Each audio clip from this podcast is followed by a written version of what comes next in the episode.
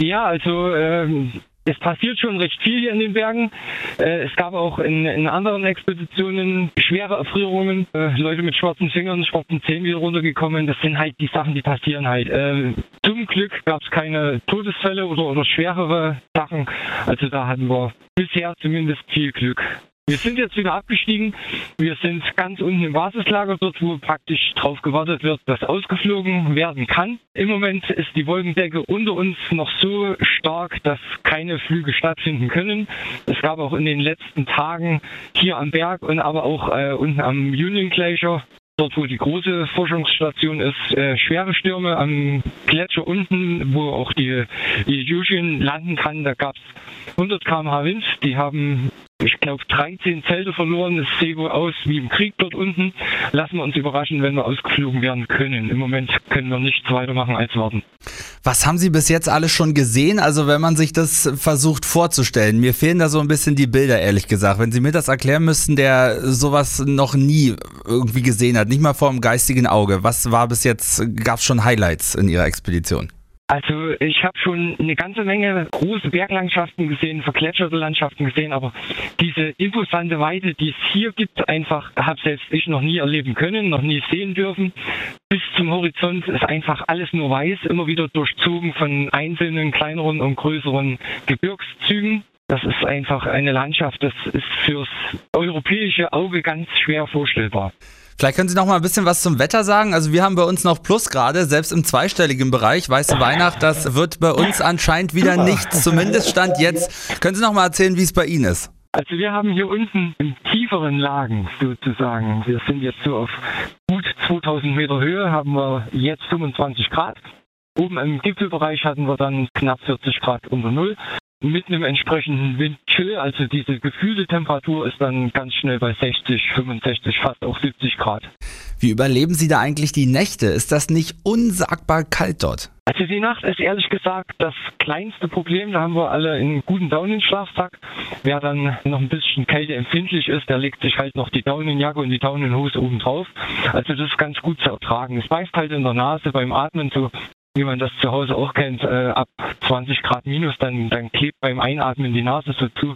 Das ist recht unangenehm, aber äh, es ist zu ertragen. Jetzt haben Sie ja gesagt, dass Sie im Moment aufgrund des Wetters auch so ein bisschen der Dinge harren und warten müssen. Was machen Sie sonst so den ganzen Tag, wenn Sie mal nicht warten?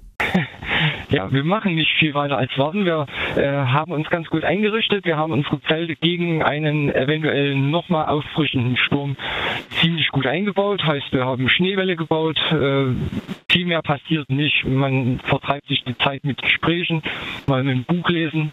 Der normale Lageralltag halt. Sie haben Schneewelle gebaut. Wie sehen die so aus? Womit haben Sie die gebaut dort? Die werden einfach mit einer Säge aus dem äh, Schnee um die Zelle herum rausgesägt und dann werden, wie man sich das vorstellt, so ein Iglu zu bauen, werden die aufeinander geschlichtet und im Halbkreis um die Zelte aufgebaut, damit halt der Wind nicht so am Zelt Angriffsfläche hat. Also allein von den Erzählungen muss ich sagen, finde ich das äh, total spannend, wie sich das anhört. Das ist ja wirklich äh, wie, wie aus so Dokumentationen, wenn man das da schon mal gesehen hat. Wie ist jetzt bei Ihnen der Rest des Jahres noch geplant bis zum äh, Jahreswechsel in der Antarktis? Ja, in der Antarktis möchte ich nicht bis zum Jahreswechsel bleiben. Wir hoffen schon, dass wir heute oder morgen dann, wenn sich der Nebel etwas gelegt hat oder etwas verzogen hat, dass wir zumindest ausgeflogen werden können, dass wir dann zeitnah weiter nach Südamerika, nach Punta Arenas ausgeflogen werden können und von dort aus soll es zügig weiter nach Hause gehen, wenn wir einen Flug bekommen, dass wir Weihnachten mit der Familie verbringen können. Also das ist schon der Plan, unterm heiligen Baum quasi mit den Lieben zu sitzen und nicht in der Kälte zu fahren. So sieht's aus. Also ich würde schon gern bei meinen Lieben zu Hause sein. Jetzt Gesetz im Fall, wir gehen, das macht ja der Deutsche gerne, einfach mal vom Schlimmsten aus. Das funktioniert nicht wettertechnisch. Was ist Ihnen dann heiliger? Weihnachten mit der Familie oder tatsächlich der Ausflug vor Ort? Also könnten Sie sich auch vorstellen, doch länger zu bleiben, wenn es jetzt gar nicht anders geht die nächsten Tage? Also wir mussten von vornherein davon ausgehen, dass es unplanmäßig verlängert werden könnte.